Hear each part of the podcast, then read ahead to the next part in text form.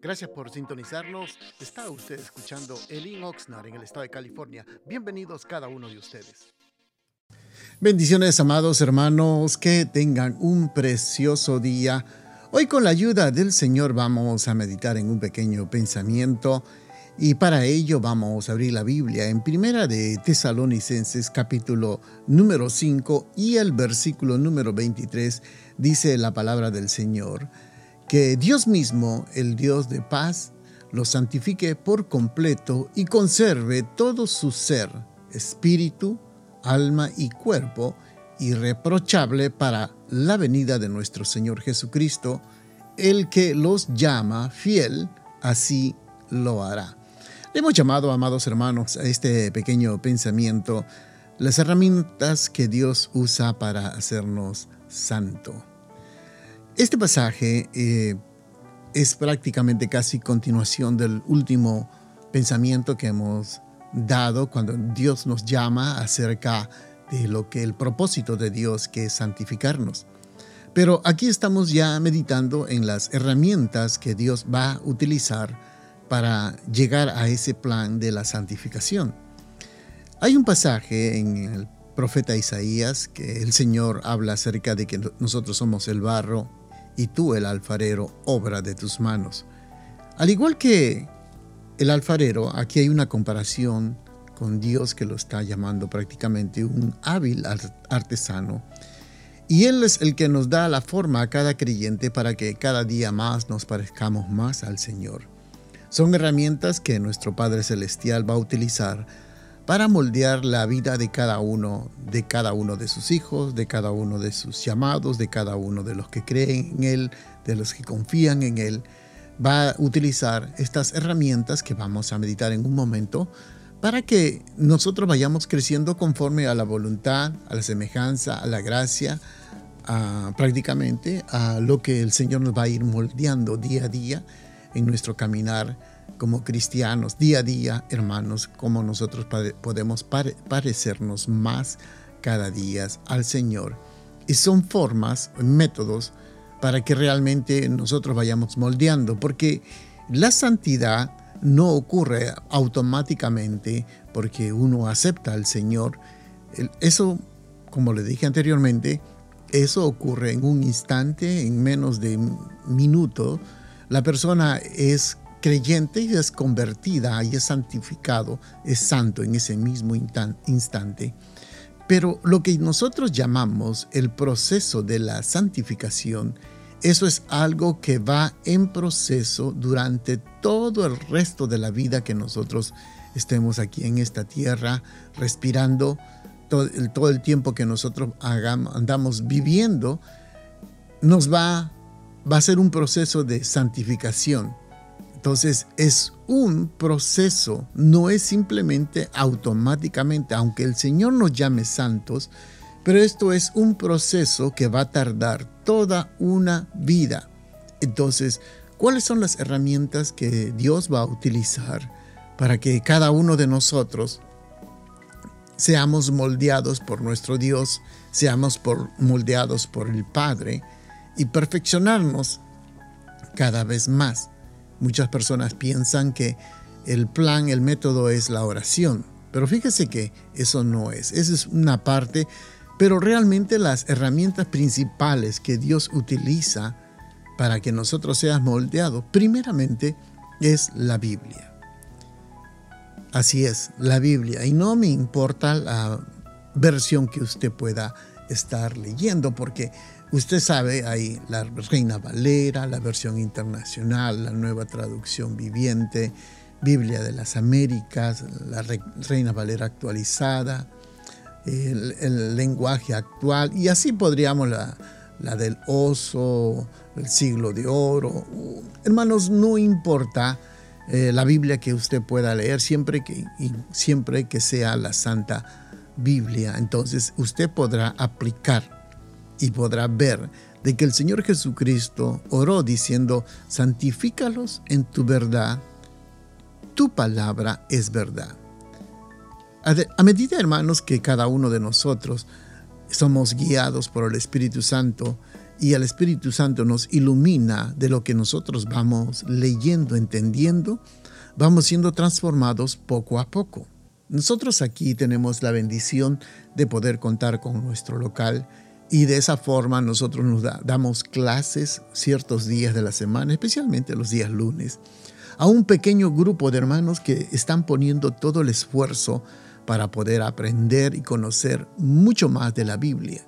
Es cierto que nos congregamos en la iglesia, pasamos un par de horas o alabando y luego una hora prácticamente casi o 40 minutos recibiendo el mensaje de la palabra de Dios. Pero eso no nos da tiempo suficiente para poder aprender un poquito más de la palabra del Señor. Tenemos reuniones de células que también son casi minutos o 15 o 20 minutos para poder oír el mensaje. Pero el creyente que va tomando en serio este caminar del Evangelio y que realmente quiere madurar, crecer y ser cada día mejor, lo que hace es tomar unas clases extras. Por esa razón, nosotros tenemos clases los días lunes con mucho tiempo, con mucha paciencia. Estamos dando clases de teología y eso realmente está ayudando a muchos de los hermanos que realmente quieren ser utilizados por el Señor y utilizar todas las herramientas para ser santos. El segundo método o segunda herramienta que Dios utiliza es la iglesia.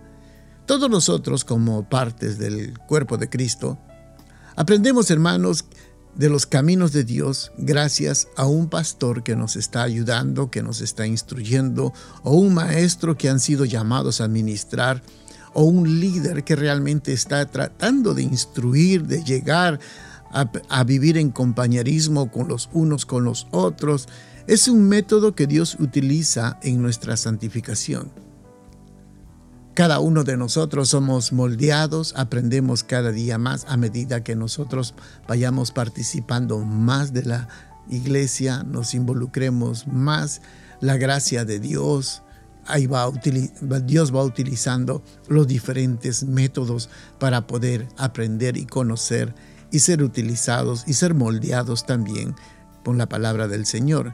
Ya que cuando estamos nosotros atentos ahí en la oración, en la reunión de los líderes o en la iglesia, nos alentamos los unos a los otros, porque todos tenemos problemas, pasamos situaciones, todos eh, tenemos ataques del enemigo, todos estamos en la carne.